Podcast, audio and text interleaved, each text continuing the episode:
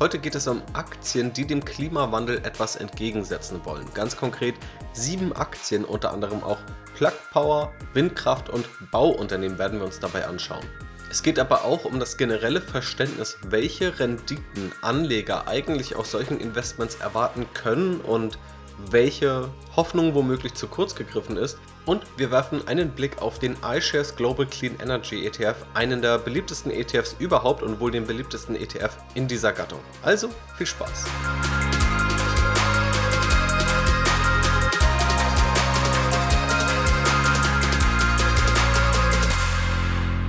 Ja, hallo und herzlich willkommen. Ich bin Janis vom Aktienrebell Podcast. Schön, dass du wieder mit dabei bist. Heute schauen wir eben auf ja, Klimaaktien, klimafreundliche Aktien, Aktien, die auch dem Klimawandel etwas entgegenzusetzen haben. Zum einen auf den Markt generell, also unabhängig davon, was man nun von einzelnen Unternehmen hält und was einzelne Prognosen sagen, wie tickt dieser Markt aus Anlegersicht und was muss man dabei verstehen dann werfen wir einen Blick auf den iShares Global Clean Energy ETF, schauen da mal genauer drauf und auf unterschiedliche Sektoren, in die man investieren kann und auch Aktien, die diese Sektoren repräsentieren. Also, wenn wir uns jetzt auf diesen Markt fokussieren, dann gibt es ja eine zentrale These. Also es gibt den Klimawandel, darauf können wir uns einigen und wir können uns auch darauf einigen, dass es sehr sinnvoll ist, diesen Klimawandel möglichst gut abzuschwächen.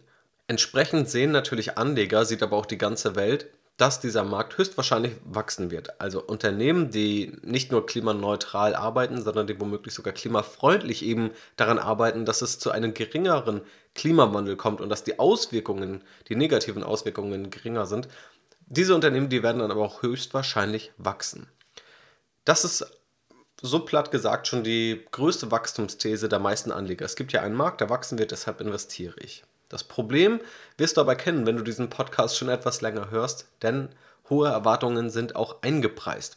Es ist ja keine geheime Info oder nichts, was der Markt sonst nicht sehen würde. Ganz im Gegenteil, man sieht das eigentlich in allen Phasen der Unternehmensfinanzierung, schon beginnend bei irgendwelchen Startups, die gerade neue Ideen haben, dass dort sehr, sehr viel Geld reinfließt, dass speziell auch Fonds nur für den Zweck aufgelegt werden, in solche Aktien oder in solche Unternehmen vielmehr zu investieren. Und das ist schon ein sehr starkes Zeichen dafür, dass der ganze Markt verstanden hat, okay, hier wird Wachstum stattfinden. Das heißt, entsprechend wurde auch schon Geld investiert, entsprechend sind es auch die Bewertungen, die man heute zahlt. Es wäre auch eine sehr simple und auch eine sehr offensichtliche These, wenn man nur dadurch den Markt deutlich outperformen könnte.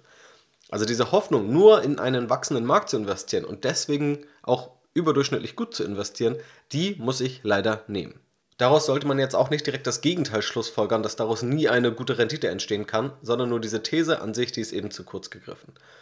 Das Schöne ist hier aber trotzdem, alle sind sich erstmal einig, dass der Klimawandel abgeschwächt werden sollte, oder wahrscheinlich 95 oder 97 Prozent der Wissenschaftler zumindest, und dass wir Technologie und Unternehmen dafür brauchen werden, diesen Klimawandel abzuschwächen und zu bekämpfen, da sind sich auch alle einig. Sonst gibt es ja noch viele Diskussionen, was genau sollte man nun wie stark machen, ähm, in welchem Zeitraum, wie sehr darf man welche Personen, welche Unternehmen dafür noch ranziehen, wie macht man das Ganze auf globaler Ebene. Das sind alles noch schwierige Fragen, aber bei diesen Dingen sind wir uns einig. Klimawandel soll abgeschwächt werden und wir brauchen Technologie und Unternehmen dafür. Und das ist natürlich erstmal schön, weil wir wissen, wenn es mehr Unternehmen gibt, die daran arbeiten, wenn Unternehmen auch finanziert werden, wenn Unternehmen günstigere Finanzierungskonditionen haben, nochmal im Startup-Bereich dann mehr als an den Aktienmärkten.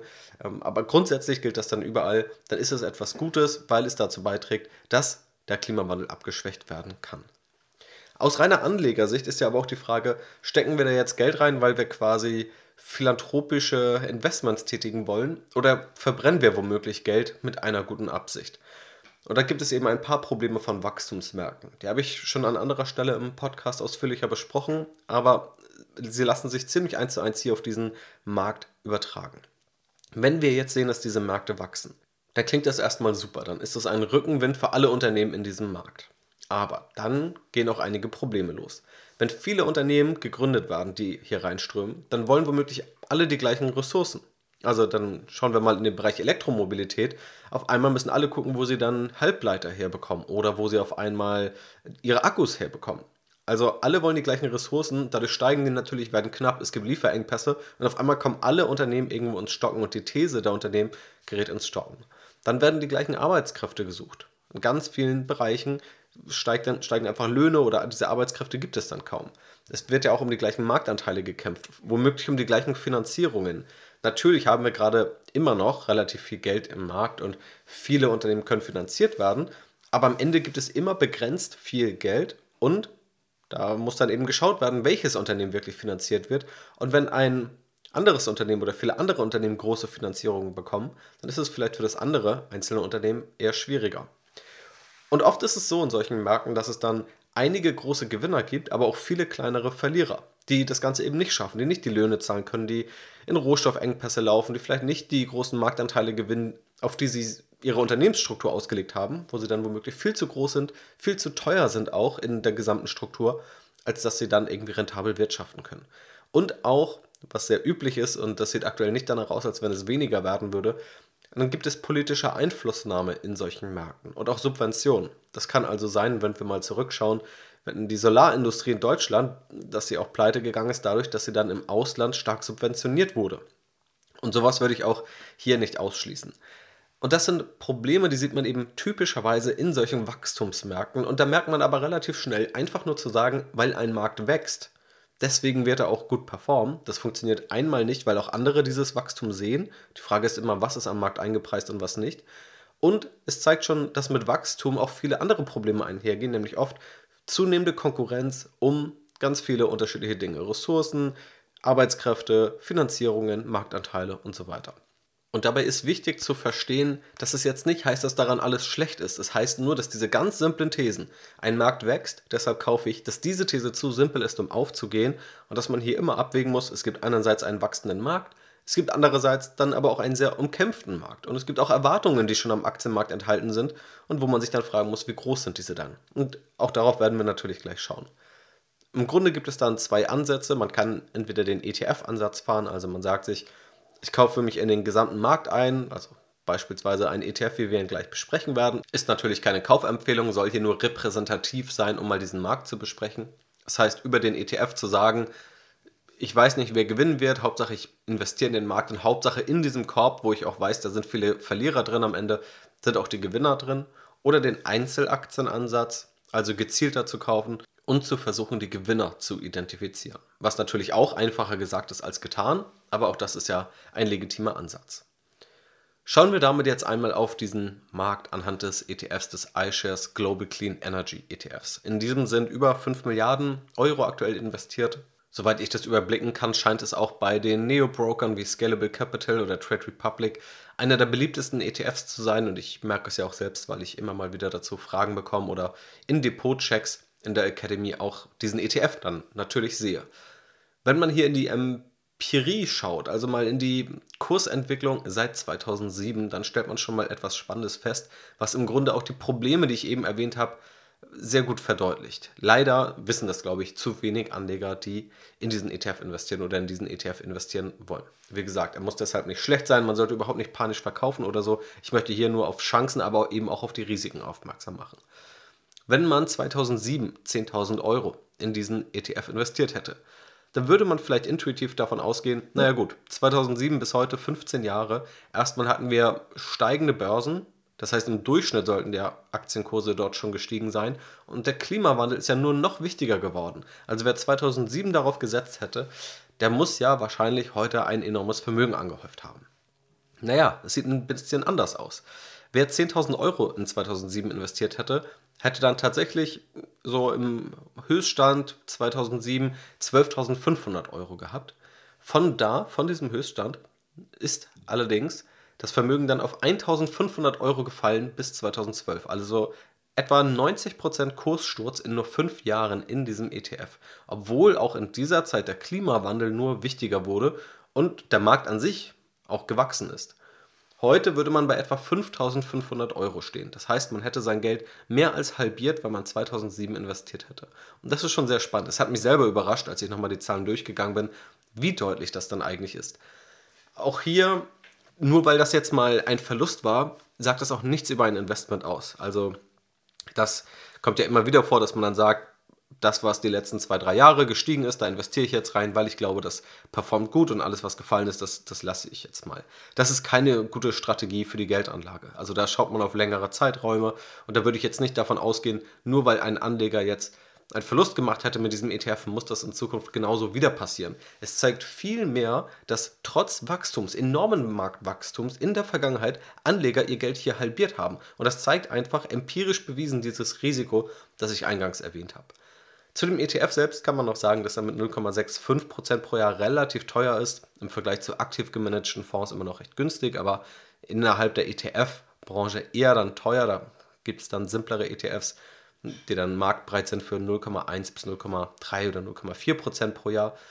Und das Kursgewinnverhältnis, das durchschnittliche Kursgewinnverhältnis dieses ETFs liegt bei 28. Aktuell befinden wir uns so bei ja, 15 bis 20, was so durchschnittliche KGVs angeht, in den USA äh, dann eher am oberen Ende auf jeden Fall. Das heißt, wir haben hier aber mit 28 definitiv ein leicht überdurchschnittliches Kursgewinnverhältnis. Man kann wahrscheinlich so sagen, 50% über dem Marktdurchschnitt. Das heißt, man zahlt hier auf jeden Fall einen Aufschlag dafür, dass man in diesen ETF, in diese Branche investiert. Und bei iShares, aber das machen auch viele andere Anbieter so, auch weil es mathematisch gar nicht so einfach ist, gibt es aber noch eine Besonderheit. Also beim Kursgewinnverhältnis nur zum Hintergrund, je niedriger, desto günstiger ist es, weil es letztendlich den Jahresgewinn ins Verhältnis zum aktuellen Börsenwert setzt. Und man möchte natürlich möglichst viel Jahresgewinn für einen möglichst geringen Börsenwert, weil der Börsenwert letztendlich unseren Kaufpreis vorgibt. Und problematisch ist es immer, wenn es Unternehmen gibt, die gar keine Gewinne machen. Die sind ja erstmal per se, würde man sagen, dann am teuersten bewertet, weil es hier vielleicht noch ein bisschen spekulativer ist, ob diese Unternehmen profitabel werden. Aber wenn man sagt, ein, also ein niedrigeres KGV, also ein KGV von 10, ist eben günstiger als ein KGV von 28, wenn man wirklich nur isoliert diese Kennzahl betrachtet. Ja, also auf Einzelaktienebene sagt ein KGV relativ wenig aus, aber in dieser Durchschnittsbetrachtung. Dann gilt 10 eben als günstiger als 28, aber minus 5 hat letztendlich gar keine Aussagekraft, weil das Unternehmen eben defizitär ist da gilt eben nicht, dass minus 5 besser ist als 10. Ja, das heißt, man möchte im positiven Bereich sein und da möglichst niedrig. Das gilt eben als dann günstiges oder unterdurchschnittliches KGV, aber was Negatives möchte man nicht. Was hier dann gemacht wird, ist, dass die Negativen ausgelassen werden. Das heißt, wenn man jetzt einen ETF hat, der zu 70% aus defizitären Unternehmen besteht, dann kann das KGV hier im Durchschnitt gut aussehen, aber es wurden eben 70% der defizitären Unternehmen ausgeklammert. Auch sehr hohe KGVs hier ist die Grenze 60, werden einfach auf 60 gesetzt. Also es kann sein, dass es dann Unternehmen gibt, die haben einen KGV von 500 oder 1000. Das verzerrt oftmals die Berechnung und das sind auch legitime mathematische Feinheiten, die gar nicht so gut abzubilden sind über das KGV. Also das soll gar kein großer Vorwurf sein, dass hier etwas wirklich schön gerechnet wird. Es soll vielmehr das Verständnis sein, dass dieses KGV von 28 tendenziell auch eher die untere Ende darstellt, weil eben defizitäre Unternehmen rausgerechnet wurden und weil die, die über 60 liegen, auf 60 gesetzt werden. Spannend ist jetzt noch das Verständnis eigentlich hinter so einem ETF. Sein ETF klingt vielleicht auch immer relativ abstrakt. Das ist ja auch sozusagen mein, einer meiner Kritikpunkte, die ich dann doch mal an ETFs habe. Auch wenn diese natürlich ein sehr gutes Anlageprodukt sind und ich sie auch selbst im Depot habe. Aber grundsätzlich, wenn man über ETFs redet, dann klingt das immer so abstrakt über irgendein Anlageprodukt und dann redet man über TERs und Tracking Error und sonst was. Aber man möchte ja auch verstehen, was steckt denn eigentlich wirklich da drin? Wo landet das Geld dann eigentlich effektiv durch das Vehikel des ETFs? Und in diesem Bereich, auch in diesem Global Clean Energy Bereich oder generell Klimawandel bekämpfen, da kann man wirklich jetzt von bis durchgehen, was dann eigentlich dazu beiträgt. Und ganz viele Unternehmen schreiben sich das auch heute auf die Fahne und die Grenzen sind da auch fließend. Wenn man mal in diesen ETF schaut, dann gibt es da aber unterschiedliche ja, Sektoren, die herauskommen und auch Aktien, die auch heiß diskutiert werden. Da möchte ich hier mal einen kurzen Überblick geben. Und am Ende auch noch so zwei Branchen oder auch Aktien, die eigentlich kaum stattfinden in diesem ETF, die ich aber ebenfalls interessant finde, zumindest darüber nachzudenken, inwiefern diese eben auch auf diese Klimawandelüberlegung, die ich ja eingangs vorgestellt habe, einzahlen. Einmal haben wir den, den Sektor der Windkraftenergie. Da sind auch zwei Unternehmen, die herausstechen. Zum einen Vestas aus Dänemark, Marktführer bei, den, bei der Anzahl der gemanagten Windkraftanlagen und auch Ørsted aus Norwegen, Marktführer bei Offshore-Windanlagen, also die dann beispielsweise irgendwo weit auf dem Meer aufgebaut werden. Was man hier sagen muss, die Bewertungen sind noch deutlich normaler als das, was wir gleich in anderen Bereichen sehen werden. Also das sind auch eher alte Industrieunternehmen, die auch, das ist dann eben ein Kontrapunkt, sehr kapitalintensiv sind. Also wenn wir uns das Geschäft vorstellen, da muss sehr viel Geld in die Hand genommen werden, um diese ganzen Anlagen aufzubauen. Das sind Planungszyklen von mehreren Jahren und das ist natürlich dann kein ganz einfaches Geschäft. Und das ist finde ich dann ebenfalls noch diese spannende Komponente. Zum einen dieser gesellschaftliche Nutzen, zum anderen aber auch zu schauen aus Anlegersicht, wie tauglich ist denn eigentlich das Geschäftsmodell? Also genau das sind ja Geschäftsmodellüberlegungen. Wie kapitalintensiv ist es? Wie lange dauern solche Projekte? Je länger, desto mehr Risiken sind natürlich auch damit verbunden und zu verstehen, wie diese Geschäftsmodelle hinter diesen Unternehmen aufgebaut sind, die jetzt auch hinter dieser großen Vision stecken. Ein weiterer Bereich ist der Bereich der Solarenergie. Auch hier gibt es unterschiedlichste Unternehmen, auch in Deutschland, auch viele Unternehmen, die gar nicht börsennotiert sind. Aber beispielsweise gibt es hier börsennotiert Enphase Energy, gegründet 2006, kümmert sich auch um Energiespeicher, um Solaranlagen. Was bei dieser Branche, und das habe ich ja schon vorhin so etwas erwähnt, vielleicht ein Nachteil ist, ist, dass es so etwas als ja in Deutschland zumindest verbranntes Börsensegment gilt, weil es eben auch ja, einige Hoffnungen gab damals, also vor einem Jahrzehnt, Solar World ist da vielleicht auch einigen noch ein bekannter Name. Und wenn man auch hier aus Geschäftsmodellsicht drauf schaut, dann ist natürlich auch eine Solaranlage erstmal ein relativ austauschbares Produkt. Also wo man sich fragen könnte, wie entsteht für ein Unternehmen da das große Unterscheidungsmerkmal? Es gibt natürlich immer Vorteile, vielleicht ist ein Unternehmen mal eine Zeit lang technologisch etwas weiter, aber dann ist wieder die Frage, hat es wirklich technologisch dauerhaft einen solchen Vorsprung, dass alle nur noch bei diesem einen Unternehmen kaufen wollen? Oder vielleicht ist dein Unternehmen mal so groß, dass es dann durch Skaleneffekte etwas geringere Kosten hat. Aber das sieht für mich alles schon nach einem sehr umkämpften Markt aus. Auch ein Markt eben mit sehr großer politischer Einflussnahme, das haben wir da auch schon mal gesehen. Und ein anderer Bereich, der ebenfalls stark in dem besprochenen ETF vertreten ist, ist der Wasserstoffbereich, ist der Brennstoffzellenbereich. Auch ein Bereich, der immer wieder angefragt wird. Vielleicht werde ich mich dem auch nochmal intensiver widmen, diesem gesamten Bereich Wasserstoff.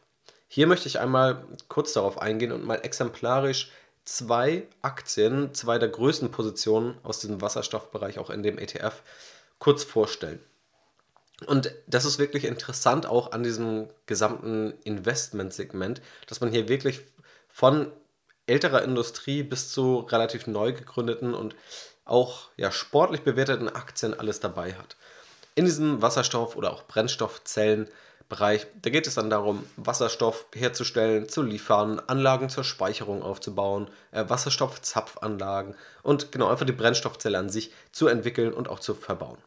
Zwei Unternehmen sind dabei Plug Power aus den USA und auch Nell aus Norwegen. Auch das sieht man hier immer wieder, skandinavische Unternehmen, die hier relativ stark auftauchen tatsächlich. Wahrscheinlich auch nicht ganz verwunderlich.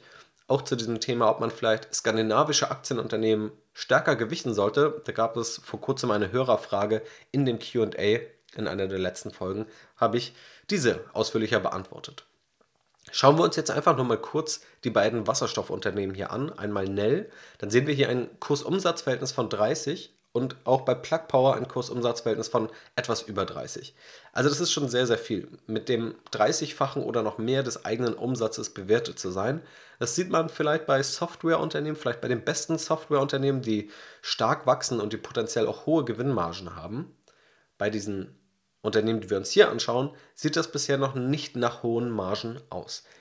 Beide machen relativ deutliche Verluste. Und auch die Bruttomarge, die letztendlich ja sowas wie das oberste Limit der Profitabilität angibt, die ist längst nicht auf dem Niveau von Softwareunternehmen. Bei Nell liegt sie bei etwa 35%. Sprich, bei jedem verkauften Produkt oder bei jedem Euro an erzielten Umsatz bleibt erstmal 35 Cent oder bleiben 35 Cent hängen und davon werden dann weitere Gehälter gezahlt, Marketingausgaben, Forschung finanziert etc. Und am Ende bleibt aber ein Verlust stehen. Tatsächlich bei Nell ist der Verlust doppelt so hoch wie der Umsatz. Also aktuell gilt es, dass Nell 1 Euro Umsatz macht und dafür 2 Euro Verlust am Ende als Nettoergebnis zu Buche stehen. Plug Power ist wohl eine der meistdiskutierten Wasserstoffaktien. Hatte ich auch schon mal in der Analyse auf Strategy Invest und da muss ich sagen, ist die Aktie ehrlicherweise nicht wirklich gut bei weggekommen. Wenn man sich die Zahlen anschaut und wirklich unvoreingenommen einfach nur die Zahlen sieht, vielleicht weiß man auch erstmal gar nichts über das Unternehmen, dann muss man sagen, das sind erstmal Horrorzahlen, würde ich behaupten. Also wir hatten auch da spannende Fälle, die mit etwas Kontext vielleicht etwas Druck da rausnehmen, aber die im Gesamtbild schon bedenklich irgendwo aussehen. Zum einen hatten wir bei Plug Power 2020 einen negativen Umsatz. Da fragt man sich schon erstmal, wie schafft man es, einen negativen Umsatz zu machen? Und das lag letztendlich daran, ist dann etwas ja, Buchhaltung, die dahinter steckt. Aber Plug Power hat beispielsweise eine Partnerschaft mit Amazon. Also versorgt da entsprechende Lager mit Brennstoffzellen, ähm, beziehungsweise die Mobilität in den Lagern wird dann eben mit Brennstoffzellen gewährleistet, die von Plug Power kommen. Dafür hat Plug Power aber auch eigene Aktienoptionen rausgegeben an Amazon. Dadurch, dass Plug Power jetzt im Wert gestiegen ist, sind diese Aktienoptionen im Nachhinein deutlich wertvoller geworden als gedacht und dadurch musste quasi ein negativer Umsatz verbucht werden. Und dadurch kommen eben solche interessanten Dinge dann zustande. Dann kann man sagen, okay, das ist dann ja irgendwie hinnehmbar. Da bleibt aber irgendwie ein fader Beigeschmack. Einerseits hat man so einen schönen Kunden dann gewonnen wie Amazon und es gab da auch noch andere, bei denen das ähnlich war. Auf der anderen Seite hat man sie auch gelockt, scheinbar mit Aktienoptionen und das ist ja die Frage, wie ausschlaggebend war jetzt das Produkt und wie ausschlaggebend war aber auch einfach diese Aktienoption, die quasi oben drauf gegeben wurde. Also wenn man das Produkt verschenkt, dann ist es jetzt erstmal kein Wunder, dass man einen Kunden wie Amazon gewinnt. Wenn wir weiter auf die Zahlen schauen, haben wir auch hier 500 Millionen Dollar Umsatz in etwa, aber auch 500 Millionen Dollar Verlust. Also ein etwas besseres Verhältnis als bei Nell, aber auch deutlich defizitär. Und 2021 hatten wir auch eine negative Bruttomarge. Ja, also das hat nichts mehr mit dem negativen Umsatz von davor zu tun, sondern das ist quasi jetzt ein neues Thema. Und diese negative Bruttomarge oder Rohmarge ist auch interessant. Das sieht man auch relativ selten. Letztendlich sagt die Rohmarge aus, was bleibt hängen an direktem Erlös aus einem Produktverkauf. Also gut vorstellen kann man sich das, glaube ich, irgendwie bei einem Produkt im Handel. Nehmen wir an, irgendein Produkt, ein Müsli steht im Supermarkt, kostet da 3 Euro. Und es ist völlig klar, das gibt ja Kosten beim Supermarkt. Also irgendwie Mitarbeiter, die irgendwo in der Zentrale sitzen, Marketing muss gemacht werden, die Miete für den entsprechenden Laden und so weiter. All das wird da aber erstmal nicht mit einberechnet, sondern es geht erstmal nur darum, ganz simpel gesprochen, was ist der Einkaufspreis und was ist der Verkaufspreis. Und dieser, diese Differenz in etwa, das ist jetzt etwas vereinfacht, ist die Bruttomarge oder der Bruttogewinn oder die Rohmarge und Rohgewinn. Und niemand würde ja quasi ein Müsli ins Regal stellen für 3 Euro, wenn es für 4 Euro eingekauft wurde. Aber genau das ist gerade bei Plug Power in 2021 das Prinzip gewesen. Vielleicht würde es noch dann Sinn machen, wenn es quasi ein Log-Angebot ist und dadurch bekommt man andere Produkte verkauft. Aber das ist bei Plug Power jedenfalls nicht der Fall. Das kann jetzt unterschiedlichste Gründe haben. Womöglich sind auch einfach viele Kosten gestiegen. Das ist zumindest auch das, was Plug Power sagt. Aber das ist natürlich trotzdem ja auch irgendwie eine schwierige Kennzahl. Wie gesagt, wenn man ohne Kontext diese Zahlen sieht, dann sieht das eben alles echt ja, schwierig aus. Und dann gibt es noch eine weitere Zahl, die vielleicht auch relativ wenig beachtet wird, aber die ebenfalls spannend ist. Und zwar ist es die Verwässerung bei Plug Power. Die Verwässerung beschreibt im Grunde, ob immer neue Aktien herausgegeben werden und dadurch der Anteil der bestehenden Aktionäre immer weiter sinkt. Das Herausgeben von Aktien kann sinnvoll sein, um mal neues Geld einzusammeln, gerade in der Wachstumsphase. Das ist ja auch erstmal gar nichts Verwerfliches, hier im Gegenteil. Und vielleicht ist es auch okay, wenn mein Anteil sinkt, wenn ich weiß, dafür ist dann mehr Geld im Unternehmen und mit dem Geld kann dann irgendwas gemacht werden, eine neue Fabrik aufgemacht werden, etc. Wenn wir uns jetzt mal die Verwässerung anschauen bei Plug Power, dann ist diese aber auch schon ziemlich stark. Ende 2019 gab es 240 Millionen ausstehende Aktien, heute sind es 580 Millionen. Also die Aktienanzahl ist etwa um das anderthalbfache gestiegen innerhalb von zweieinhalb Jahren. Das heißt, nehmen wir mal an, die Aktienanzahl hat sich verdoppelt. Dann würde es bedeuten, dass jemand, der damals Ende 2019 eine Aktie gehalten hat, dass der Anteil heute nur noch halb so groß ist, weil es ja einfach doppelt so viele Aktien gibt das kommt dann natürlich nochmal dazu. Das heißt, wer jetzt irgendwie 2019 investiert hätte, mal unabhängig von der Kursentwicklung, der hätte heute einen deutlich geringeren Anteil am Unternehmen. Das Unternehmen macht heute eine negative Bruttomarge, hat auch schon mal einen negativen Umsatz gemacht und ist immer noch deutlich defizitär. Das muss alles noch kein Ausschlussgrund sein, aber die Frage ist ja, was ist dann die faire Bewertung für dieses Unternehmen? Vielleicht kriegt Plug Power das ja gedreht, vielleicht schafft Plug Power das jetzt gutes Wachstum hinzulegen, irgendwann profitabel zu werden, die Margen nochmal irgendwie besser zu drehen und auch das mit der Verwässerung vielleicht irgendwann in den Griff zu bekommen.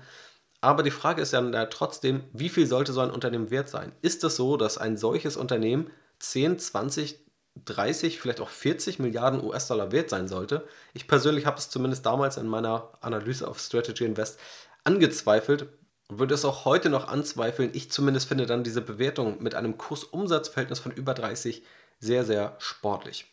So, abschließend habe ich aber nochmal zwei Blicke auf Branchen versprochen, die kaum in diesem ETF auftauchen, weil sie vielleicht auch nicht dann direkt dem Energiesektor zugeordnet werden.